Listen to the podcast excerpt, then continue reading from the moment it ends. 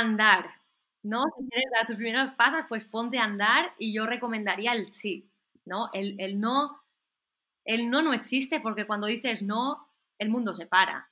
A veces, a veces cuando hacemos talleres, hacemos un, ejercicio que es, os voy a hacer muchas preguntas y decís que no. Y decimos, yo qué sé, ¿quieres que, ¿queréis que os cuente un cuento? No. Vale, se acaba aquí el ejercicio. Ahora me vais a responder a todo que sí. ¿Queréis que os cuente un cuento? Sí. ¿Había un chico que quería hacer princesa? Sí. ¿Y se encontró andando un castillo? Sí. Entonces, e, el sí solo te, te, abre un camino. Te gustará o no, pero tienes donde andar y correr. El no simplemente te, te cierra.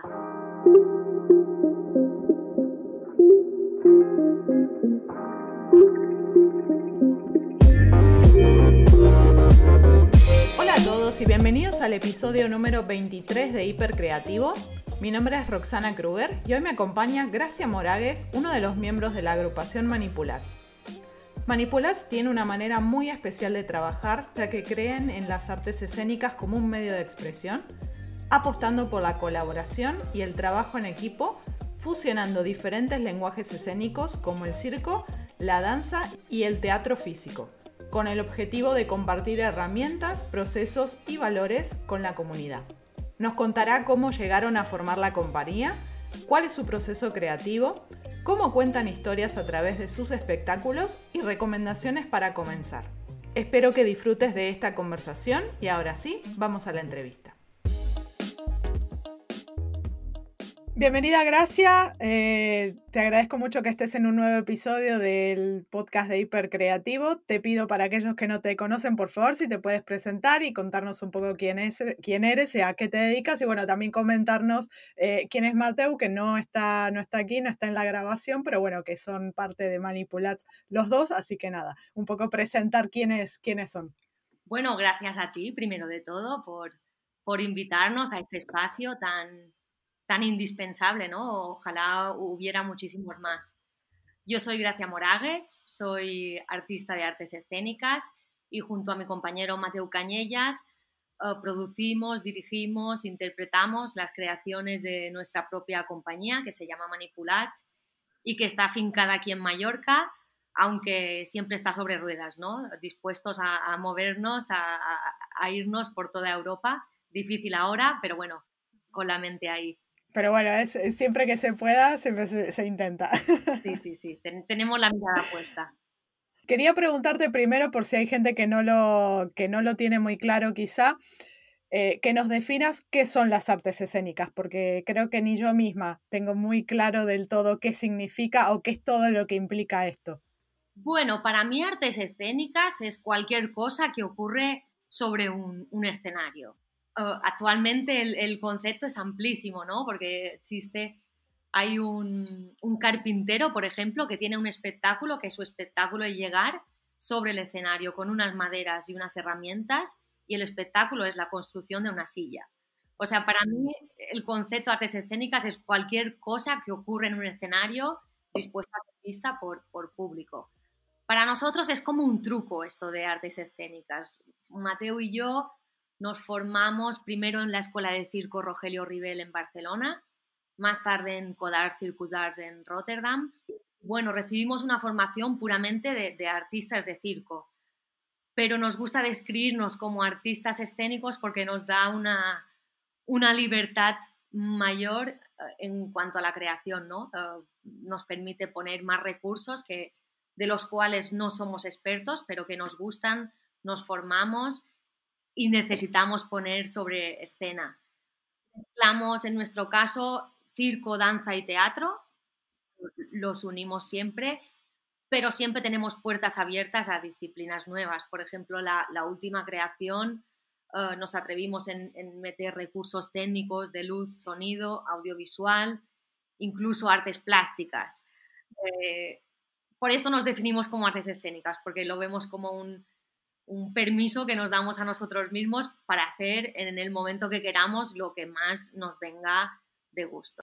Vale, genial. Sí, es como un poco combinar todos los intereses que tienen de alguna forma para que se combinen sobre un, sobre un escenario de alguna manera. Sí, exacto. Y, y evaluar en cada momento lo que te apetece y lo que crees que le va a apetecer, al público ver en ese momento, ¿no? Porque, por ejemplo, durante el confinamiento estuvimos escribiendo una creación y cuando nos, desconfinaron, que justo salíamos de las casas, nos poníamos a trabajar en la pista sobre aquello, yo le dije a Mateo, era un espectáculo muy, muy coreográfico y yo le dije a Mateo, yo, yo no me veo haciendo coreografía ahora. Me siento en un momento que acabo de pisar la calle, necesito libertad. Es más, siento que el público le va a apetecer más algo más uh, explosivo, más, más vivo, más del momento. Y es una forma también de, contagiarte tus ganas con las que crees, las ganas que va a tener el público y las que pide el momento en que, en que se lleva a cabo esta, esta creación. Al fin y al cabo es, es mantenerte flexible ¿no? a, uno mismo, al resto de compañeros con los que trabajas y con el mundo entero, ¿no? que es al fin y al cabo quien va a escuchar el, mensaje que, que, vas a mandar. Vale, quería irme un poquitito más hacia atrás, digamos. O sea, ¿de dónde comenzó, eh, bueno, en este caso tu interés, y si es que lo conoces también el interés de Mateo, por eh, de alguna manera meterse, no solo meterse en este mundo, sino también eh, seguirlo como algo a nivel laboral, quiero decir, o sea, porque claro, esto no es un hobby, sino que es, vamos a decir, su medio de vida. Entonces, em, quería, quería conocer eso, cuáles fueron los inicios para ustedes de, de, o, de los, o de los primeros contactos que tuvieron con todo este mundo. Eh, el caso de Mateo viene de, mucho antes, ¿no? Él siempre tenía claro que quería dedicarse al teatro, no al circo, pero sí al teatro. Y desde pequeño iba a, escuelas de teatro, ya hizo un bachillerato artístico, ya, ya, se fue a una escuela de Barcelona a estudiar um, teatro físico. En mi caso fue más espontáneo, explosivo, amor a primera vista. Yo estudiaba sociología y, bueno, mientras estudiaba sociología siempre iba cogiendo cursos, ¿no? Uno de cine, uno de fotografía, todos cortos mm, para descubrir, ¿no? Entonces un, día de forma casual entré en una carpa de circo, que yo ni, sabía que existían las escuelas de circo y, y en ese momento dije, vale, esto es lo que estaba buscando en todo este momento. Y, yo me acuerdo del momento en que entré, era, era un momento en que todos los alumnos preparaban su número de final de curso, entonces viví un momento muy, muy libre, ¿no? Yo entré y había una chica que ensayaba, cantaba como una loca sobre una mesa y, su, su, trabajo era este, ¿no? Cantar muy mal, porque cantaba muy mal, pero tremendamente bonito y yo dije, wow, el otro saltando en el trampolín y, descubrí como un mundo muy preciso, pero muy amplio, como un mundo en que cualquier disciplina tiene cabida ahí. Y esto me enamoró y dije, vale, yo, yo, aquí me quedo. ¿Y cuáles fueron los siguientes pasos que seguiste cuando dijiste, bueno, vale, ya e, encontré lo que quería de alguna forma? ¿Qué fue lo primero que hiciste o qué, o qué camino empezaste a recorrer a partir de ese momento? Bueno, lo primero es, es el de ponerte en forma física, porque entrar en una escuela de circo requiere unas pruebas físicas muy duras, como de policía o de bombero, ¿no? Entonces, lo primero fue ponerme en forma física. Yo hacía mucho tiempo que no, que no lo estaba y fueron unos años de ponerme muy bien físicamente, pasar unas pruebas y entonces entrar en, primero en la escuela de Barcelona y después en la de Rotterdam, que son escuelas básicamente técnicas. Tú aprendes unas disciplinas, tú aprendes tus saltos mortales, tus, es, es puramente técnica, ¿no? Y después de esto, pues descubres a través de los espectáculos de final de curso, descubres el sistema de comunicación que implican, ¿no? Cómo, puedes hacer uso de, de todo aquello que has aprendido, ¿no? Te has pasado unos años aprendiendo a hacer unos ciertos movimientos, qué puedes hacer y qué puedes decir y a quién puedes llegar con todo aquello. Y a partir de aquí, bueno, son años de, trabajar para otras compañías, de, conocer otros profesionales, de ver muchísimos espectáculos y, y crecer, crecer y seguir aprendiendo. Súper, y esto que comentabas precisamente de que tienen más una formación técnica, si se quiere, en, en lo que son las escuelas. Luego, ¿cómo llegó? Porque, a ver, yo imagino que el tema de un espectáculo en realidad lo que quiere de fondo, eh, entiendo como quizá podemos incluso ver en el cine o en la televisión a través de una serie y demás, básicamente lo que quieren también es contar una historia. Entonces, ¿cómo fue el camino para aprender de alguna parte? De alguna manera a cómo contar una historia a través de, eh, de, los espectáculos que hacen, porque claro, salir de una escuela es como en el caso también de muchos casos de lo que ocurre con diseño en diseño se practican muchas, en muchas ocasiones lo que son las eh, aplicaciones o software o cosas de estas, pero ahí nos quedamos siempre en la parte técnica. ¿Qué pasa con todo lo demás? De cómo el comunicar, lo que decías precisamente, cómo hacemos para comunicar un mensaje eh, o comunicar una historia. ¿Cómo fue ese crecimiento o cómo empezaron a, a, a empezar a hilar esto de qué es contar más lo de contar una historia a través de un espectáculo? bueno, cómo fue, cómo sigue siendo, ¿no? Porque cada, cada pieza que se crea es como em, empieza un camino nuevo, ¿no? Y a la vez el trabajo que acabas te cambia todo el camino que tenías. Es como seguir creciendo, seguir construyendo y desconstruyendo al mismo tiempo. Yo creo que, que, la base es ser fiel a uno mismo, ¿no? Nosotros nunca somos de contar historias de, la A a la Z, sino que somos de, crear ambientes y de crear historias abiertas para que el público pueda participar de ellas, que el público no se siente y, le cuentes toda una historia hecha, sino que, se tenga que mantener activo, imaginando cómo podría seguir o, qué ha pasado en medio para que termine así. Y, y, bueno, es un poco ser fiel a uno mismo, ¿no? Y siempre teniendo los, los conceptos básicos de, qué queremos decir, qué queremos, dónde queremos llegar, cómo vamos a llegar aquí, ¿no? Saber en qué, en qué soy bueno, en qué no lo soy tanto, en, qué no soy bueno pero me apetece hacer, que también es posible, a quién nos dirigimos, sobre todo, y, con quién voy a lograr este objetivo, ¿no? Con, qué equipo uh, tiramos para adelante esto. Y, bueno, también creo importante planear y trazar una línea de, historia, de, proceso creativo, pero también mantenerse con los ojos bien abiertos y las puertas abiertas para dar cabida a, aquello irregular, inesperado, incluso a los errores, ¿no? Uh, por ejemplo, esto que te dije, ¿no? que estábamos planeando un, un espectáculo coreográfico y después del confinamiento causado por la pandemia dijimos, no, ya no tiene sentido este... Tú puedes seguir o, puedes mantener esa puerta abierta y decir, vamos a cambiarlo así como, como pide el tiempo, como me pido a, yo, a mí misma y como el, público lo va a agradecer. Vale, súper. Y pasando em, a esto que comentabas precisamente del, del proceso. Eh, bueno, yo he estado precisamente en uno de los últimos espectáculos que, han hecho. Quería si me puedes comentar dentro de lo que puedas, si hay algo que, que quizás no quieres compartir o no pueden compartir, no hay ningún problema, pero dentro de lo que puedas, quería si nos podías comentar, hacer un desglose de cómo fue todo ese proceso, qué es lo que hacen primero, qué siguieron, cuáles fueron los siguientes pasos y cómo llegaron al resultado final. Bueno, obviamente empezando por cómo se llama el espectáculo, pero bueno, también eh, que nos contaras un poco cómo fue todo ese camino de desarrollo, eh, que yo lo he visto y es es muy bonito el espectáculo y creo que conecta, eh, conecta con una buena parte de nuestra niñez eh, para todos, incluso siendo de diferentes lugares en, muchos casos. Eh, entonces, me, me pareció un caso interesante quizá para, contar. Sí, igualmente, cada proceso creativo tiene su, su propio proceso creativo que no tiene nada que ver con el de otra pieza.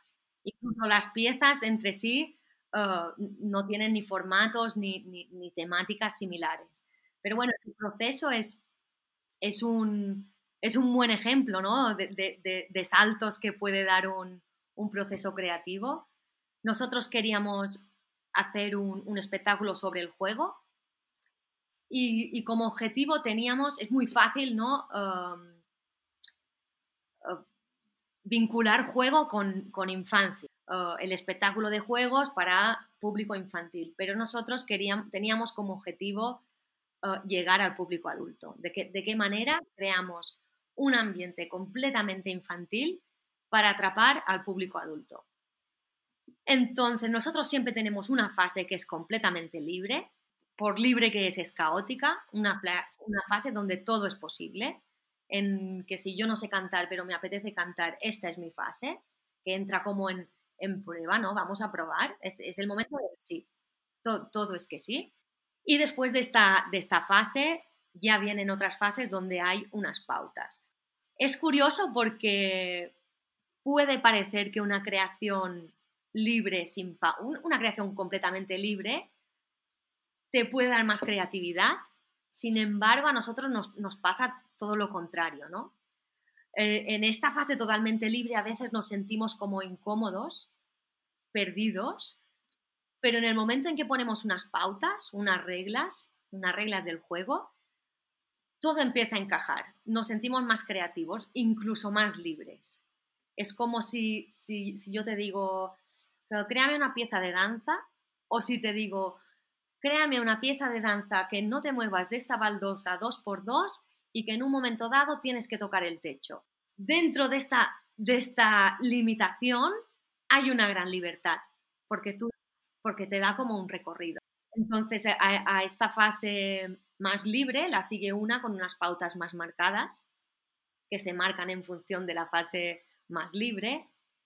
Y bueno, nosotros hacemos mucho trabajo de investigación de, de mesa de, descubrir los juegos de nuestra comunidad, descubrir cuáles fueron los primeros juguetes, um, las primeras canciones que se cantan a niños, uh, los juegos que pasan de abuelos a padres, de, padres a hijos, juegos que se han perdido.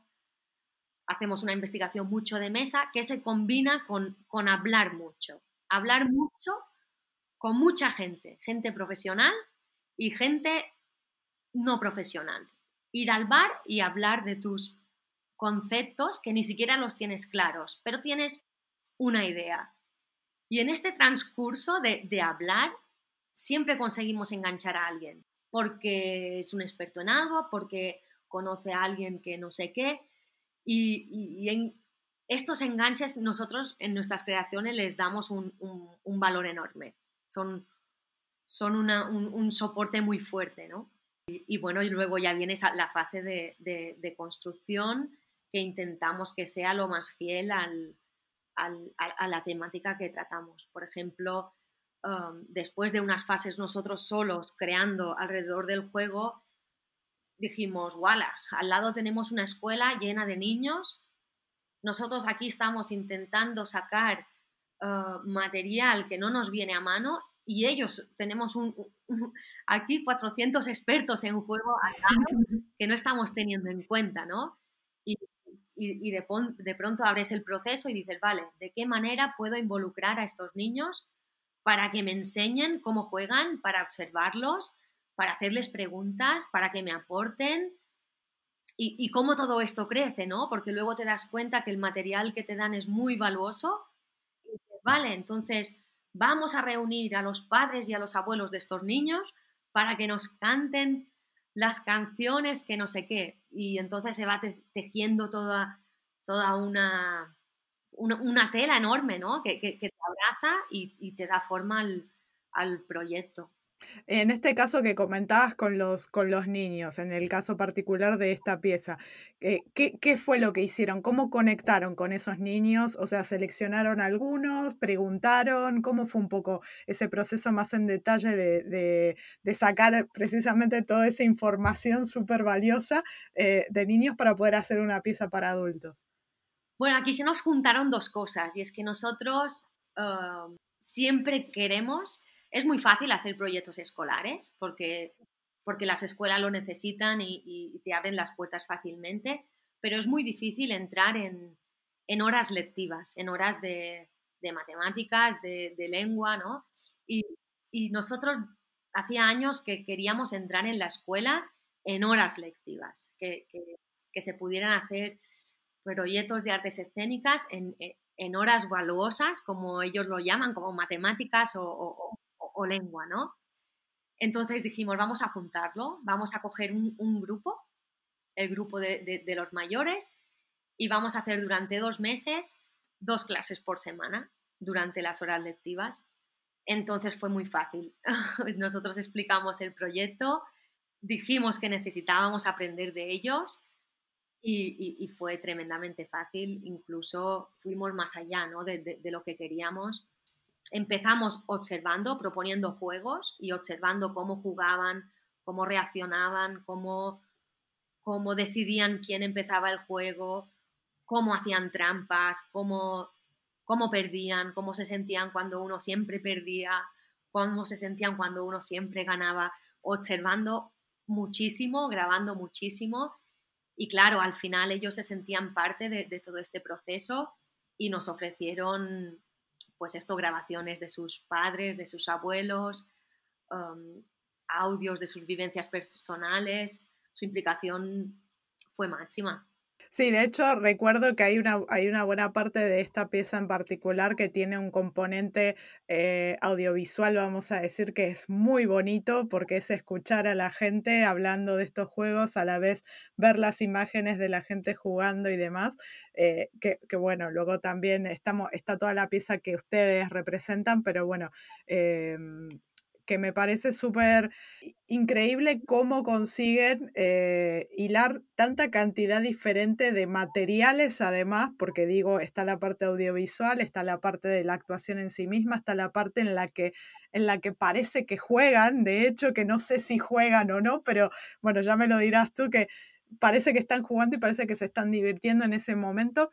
Eh, ¿Cómo son esas... Em, precisamente esas ya actuaciones, en este caso, a la hora de llevar esta pieza cuando ya está más o menos lista o cuando ya la tienen casi lista, eh, cuando por primera vez sale al escenario, ¿cómo tienen ya definido qué se queda y qué no?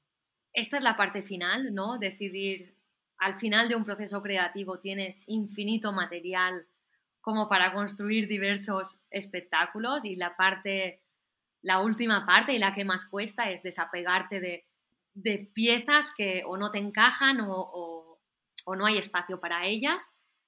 Y es, la parte difícil y es la parte quizá más larga, porque nosotros, eh, este espectáculo que tuviste sigue sin terminar e incluso lo estará por mucho tiempo y ojalá que sea así, porque por mí es lo que mantiene en viva el, viva el espectáculo en sí a mí me gusta no cerrar del todo los espectáculos, sino que, se mantengan abiertos. Siempre lo están al fin y al cabo, porque hoy actúas en, este teatro, mañana actúas en uno que no cabes, entonces tienes que reducirlo todo. El otro actúas en uno enorme y, tienes que ver cómo lo llenas. Nunca, nunca acaban. Las vivencias siempre son diferentes, pero incluso lo que es el espectáculo en sí siempre está abierto a cambios. Eh, este, juego, este, este espectáculo de jugar, precisamente jugamos, puede ocurrir cualquier cosa, el juego, el juego es de verdad, hay unas pautas marcadas, pero el, juego es real. Y esto es lo que mantiene vivo y, que yo esté aquí y ahora y que no pueda simular que yo hago. No, no, yo estoy haciendo. Realmente es parte del, o sea, la vivencia es parte del proceso en sí mismo, pero a la vez es parte del arte también, porque es decir, eso se manifiesta directamente en el, escenario también. Sí, sí, sí que es verdad que si tienes suerte y, el espectáculo gira por cuatro o cinco años, llega un momento en que se, solidifica, ¿no? Que, llega a no cambiar, lo llegas a, hacer casi instintivamente, ¿no? Por mí cuando llega a este punto es el momento de, de o de aplicarle unos cambios o de, o de retirarlo de, distribución. Yo personalmente me siento con la necesidad de, ser creativa todo el tiempo. Cuando llega el momento en que nada cambia y que, que solo se hace, uh, necesito algo más y deja de tener sentido. Sí, porque se vuelve algo de casi que automático, que quizá lo podemos llegar a ver en compañías más grandes donde al igual eh, llevan durante, eso lo que dices, cuatro o cinco años el mismo espectáculo que vale que, que quizás se, se actúe en diferentes partes del mundo, en la época en la que se podía viajar y demás, pero claro, llegado un punto, si es exactamente el mismo espectáculo, pues sí que es verdad que se vuelve algo casi automático y creo que ahí es donde pierde un poco eh, la esencia, en este caso, que es también que, que ustedes eh, puedan demostrar el sentir que hay detrás de, ese, de esa pieza. Sí, luego hay gente que, que, le gusta, ¿no? Hacer trabajos perfectamente marcados y por mucho tiempo. Yo es algo que intento evitar y que cuando me siento repitiendo, decido quitarme de ahí, ¿no? Tirar por, otro, por otra vía. Y quería eh, preguntarte, eh, bueno, como han estado en muchos sitios, han hecho una gran variedad de espectáculos y demás, ¿cuáles son eh, o cuáles creen que son los mayores retos de divulgar esta disciplina o divulgar esta parte cultural, si se quiere? Que, porque claro, en, el caso de, de Manipulat engloban muchas cosas diferentes, como puede ser eso, eh, lo que comentabas, el tema del circo, la música, la danza eh, y demás. ¿Cuáles son esos retos que están encontrando para divulgar o que, bueno, que imagino que, que los encontrarán, tal vez sean diferentes dependiendo el contexto y dependiendo eh, también el, el, sitio en el que estén? Pero, pero bueno, si nos puedes iluminar un poco en, qué, en, dónde encuentras estos mayores problemas. Bueno, estando aquí en Mallorca ya tenemos un problema muy grande, que es el de es el que el trabajo exterior supone un, coste muy grande, ¿no? Quizás toda creación empieza por, con este problema, ¿no? De, de cómo voy a mover esto. O sea, vivimos en una isla pequeña donde los circuitos escénicos son muy, muy limitados. Si quieres trabajar, tienes que pensar en salir fuera. Entonces, aquí empieza el primer problema, que como problema te impulsa la creatividad, ¿no? Yo quiero hacer esto, pero quiero salir fuera. Entonces, ¿cómo, cómo lo hago? ¿Cómo quiero viajar? ¿Cómo voy a moverme? ¿Cómo, cómo puedo hacer para paliar el coste extra que le supone al, festival o a la organización que me compra el espectáculo. Y, esto es el mayor reto, no nuestro, sino de cualquier compañía de las Islas Baleares o de las Islas Canarias ahora mismo. De la misma vez, pienso que como problema es un factor de creatividad. O sea, cuando, justo cuando aparece un problema, aparece un... Tienes que crear la manera de, solventarlo, de pasarle por encima y, esto a veces te da la solución a muchas cosas, ¿no? Ahora, por ejemplo, con este espectáculo de, los juegos que has puesto como ejemplo, dijimos, vale, vamos a paliar los, el sobrecoste que supone al comprador aportando todo el material que necesitamos para el espectáculo. Tú normalmente vas a un teatro y el teatro te aporta la luz, el sonido. Nosotros dijimos, vamos a, vamos a meterlo dentro de la escenografía. Nosotros viajamos absolutamente con cada material necesario para, poder llevarlo a cabo. Y de la misma manera, el hecho de haber decidido esto nos ha dado la posibilidad de, decidir, ostras, vamos a manejar las luces desde dentro de la escena, que nunca lo hemos hecho, vamos a formarnos. Entonces, cada reto, cada problema sí, puedes buscar una manera práctica de solventarlo o puedes buscar la manera creativa de, solventarlo y que además te aporte, ¿no? Que, es lo que nos gusta, el, el además, ¿no? Sí, eh, porque al final es como resolver este problema o esta limitante, resolverlo dentro de la propia pieza eh, y que realmente eso también aporte de manera creativa a lo que es el, el resultado final, que, que, debo decir que me parece estupendo porque la verdad es que, es que por momentos te quedas como, qué, está pasando, pero luego, luego todo, toma todo el sentido, o sea, que eso me parece súper interesante. Y fuera, eh, fuera de lo que serían quizá el tema de las islas, ¿con qué eh, limitantes se han encontrado fuera quizá a la hora de viajar, por ejemplo? Muchísimas infinitas. Podríamos escribir un libro, ¿no? No sé, la, la más la más gorda que recuerdo ahora mismo es, teníamos un, un espectáculo con, una estructura gigante de bambú. Y claro, con el bambú de la raza perfecta para que no se rompa, ¿no? Y, nos llamaron de Corea. claro, dijimos, claro que vamos, ¿no? Teníamos una gira en Corea, pero no podíamos trasladar la estructura. Entonces nos ofrecieron, ellos nos daban unas cañas de bambú y nosotros viajábamos antes para construir la escenografía. Pero claro, el bambú era recién cortado, era verde, no era la raza precisa, se rompía. Íbamos a reproducir una escenografía que tuvimos que crear de nuevo, ¿no? La, original no nos valía porque se rompía y teníamos que crear una de nuevo y a la vez teníamos que crear un espectáculo nuevo, evitando todo riesgo de, caernos de ahí, ¿no? Los retos son muchos, nunca sabes lo, lo que te vas a encontrar. Claro, en este caso también porque en, en, el caso particular, si no recuerdo mal de esta pieza, claro, era una estructura de bambú en la cual ustedes están montados por momentos en esa estructura.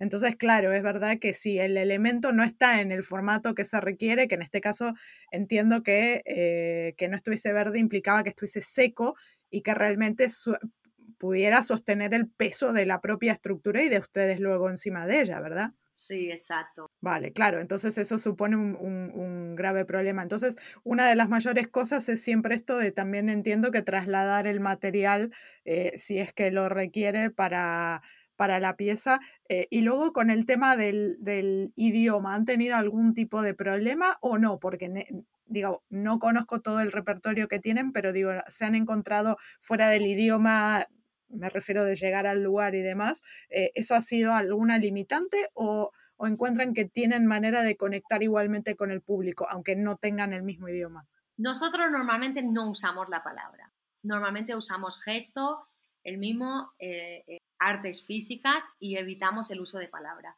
Sí que es verdad que en el espectáculo de los juegos nos parecía absurdo no usarla porque porque, claro, nosotros observando los niños era, es imposible no usarla, ¿no? Porque vas a una clase con niños y te quedas sordo, hay sonido, hay voces, uh, y, igual no hay frases, ¿no? Pero todo el rato hay palabra, la que sea, pero la hay.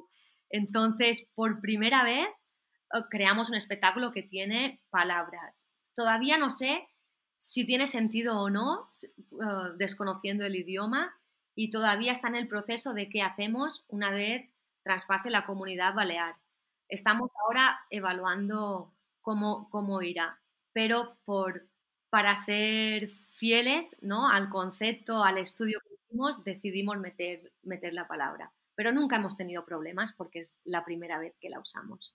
Claro, pero bueno, será un bonito experimento para ver también, a ver qué pasa, si tan solo quizá con la parte de la imagen, porque si no recuerdo mal, la parte de la voz es también la parte que es imagen, o sea que al igual, tal vez solo con eso, eh, y tener, aunque no entiendas, pero tener el contexto eh, del sonido en sí mismo, entiendo que quizás se... Eh, se entenderá de todas maneras el significado y será un bonito experimento para saber cómo, cómo eso se traslada una vez saliendo fuera de, de la isla. Genial. Y quería, eh, ya para empezar a ir cerrando la, lo que es la entrevista, eh, quería preguntarte o quería pedirte tu, tu recomendación eh, para aquellos que quizá quieran dar sus primeros pasos, que tal vez también están en la búsqueda de algo que sientan que expresa realmente lo que quieren hacer. ¿Qué les recomendarías a aquellos que quieren empezar a dar sus primeros pasos? Andar, ¿no? Si quieres dar tus primeros pasos, pues ponte a andar y yo recomendaría el sí, ¿no? El, no, el no no existe porque cuando dices no, el mundo se para. A veces, a veces cuando hacemos talleres, hacemos un, ejercicio que es, os voy a hacer muchas preguntas y decís que no. Y decimos, yo qué sé, ¿quieres que, ¿queréis que os cuente un cuento? No. Vale, se acaba aquí el ejercicio. Ahora me vais a responder a todo que sí. ¿Queréis que os cuente un cuento? Sí. ¿Había un chico que quería ser princesa? Sí. ¿Y se encontró andando un castillo? Sí. Entonces, e, el sí solo te, te, abre un camino, te gustará o no, pero tienes donde andar y correr. El no simplemente te, te cierra. Pues yo recomiendo el, e, el, sí, el sí a todo, sí a, sí a probar, sí a formarse, sí a conocer gente, a conocer profesionales y no profesionales hablar, de, hablar con mucha gente y gente muy diversa de, lo que te gusta y lo que no te gusta y atreverse, ¿no? Que este también es un ejercicio que hacemos mucho, que es muy divertido, que es el, de entrar a una clase y decir, vale, acabaremos todos hoy la clase haciendo algo, un salto mortal, por ejemplo, todo el mundo. No, no, no.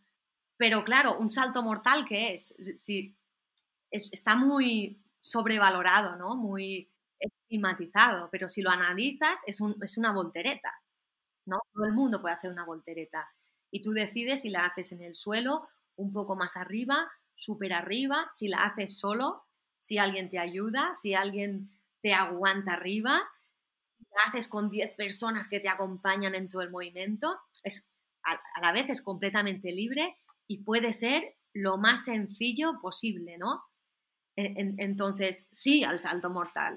Yo buscaré mi manera de, que me atreva y de que la pueda hacer y que además será totalmente personal, pero claro que lo voy a hacer, ¿no? Yo recomiendo el sí. Sí, es, también a la vez quitarse un poco de los prejuicios por esto que dices, porque muchas veces ya nos limitamos a decir algo que sí por el simple hecho de creer que no lo podemos hacer o porque tenemos esta visión quizá más limitada de lo que implica una cosa. Y en realidad es lo que decías, como con el caso del salto, eh, claro, obviamente hay, hay que ver qué interpreta cada persona con un salto mortal. Entonces, al igual, si la interpretación no es la misma en las diferentes personas, pues cada uno entenderá lo que quiera. Eh, y al final es eso, es quitarse de prejuicios y decir, bueno, si esto me gusta, pues probar, probar todo, porque luego tienes opción de decir, bueno, quizá no lo puedes hacer del todo como querías, pero tal vez le puedes añadir alguna variante o quitarle una variante para que todo sea eh, un poquito más sencillo, pero que al final creo que la combinación de muchas... Eh, muchas cosas que en un principio a veces parecen completamente diferentes, luego terminan encontrando su camino y uniéndose, eh, y en el caso, bueno, de ustedes se ve a través de las, de las hermosas piezas eh, que, realizan.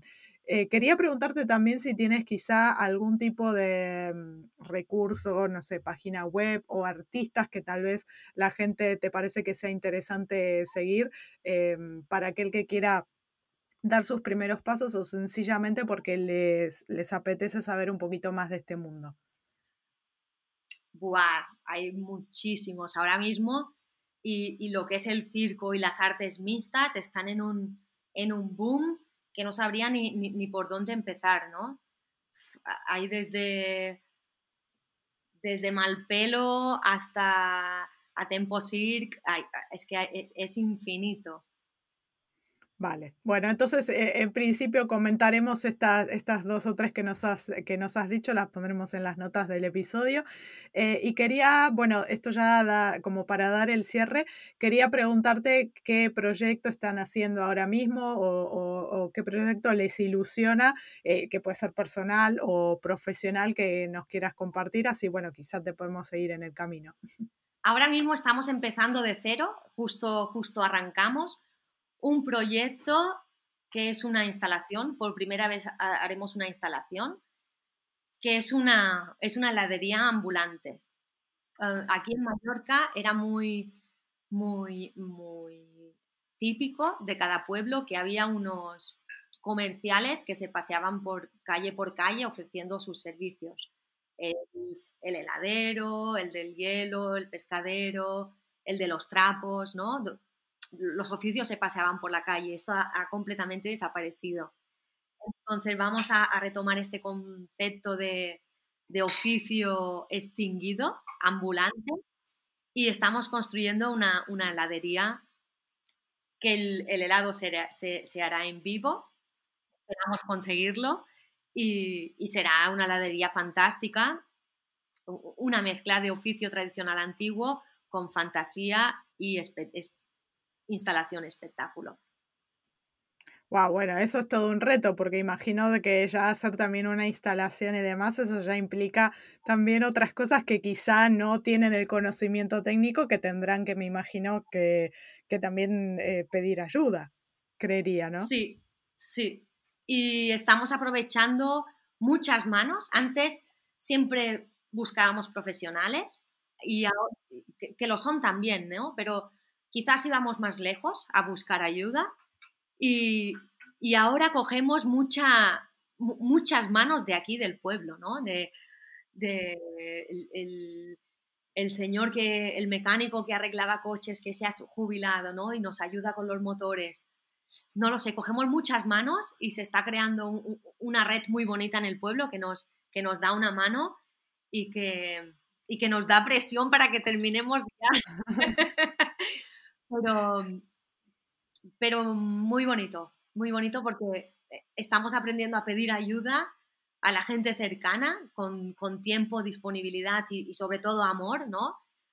Que, es importante, ¿no? Enganchar a la gente no porque sabe, sino porque diga, ostras, yo quiero formar parte de esto, porque, porque me, me, llega, ¿no? Que quiero. Entonces es importante llegar a esta gente.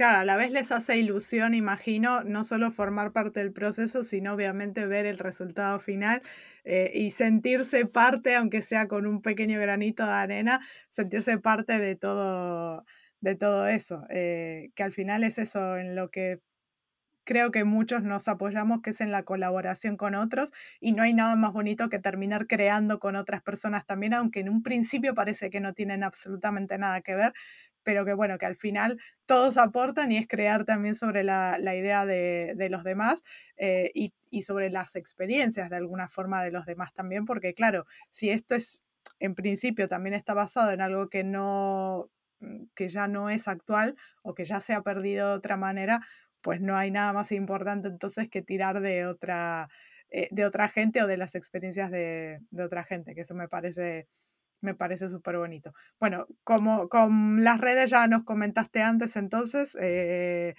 las redes serían, en el caso de Instagram, em, recuérdame cuál es el usuario. manipulats. Vale, perfecto, genial. Lo apuntaremos entonces en, como decían, las notas del, del episodio. Bueno, nada, muchísimas gracias, gracias eh, por, tu aporte. Eh, ha sido muy bonito saber más de lo que hace Manipulats. Esperemos saber tenerte en algún próximo episodio contándonos tus nuevos espectáculos y a ver hacia dónde ha evolucionado esta, esta compañía. Eh, y bueno, agradecerte eso, nuevamente tu, tu, tiempo y todo tu conocimiento, que estoy segura de que esto le va, le va a hacer mucha ilusión a muchísima gente. Muchísimas gracias a ti. Gracias por acompañarnos. Si no lo has hecho ya, suscríbete al programa en tu aplicación de podcast favorita y recibe un nuevo episodio cada semana. Si has disfrutado de este episodio, haznos el favor de calificarlo y dejarnos una review del programa en Apple Podcast. Nos ayudará a crecer el programa y hacer los próximos episodios cada vez mejores. Si tienes alguna pregunta o comentario, puedes escribirnos a arroba hipercreativopodcast en Instagram. Gracias nuevamente y nos escuchamos el siguiente lunes con un nuevo episodio de Hipercreativo.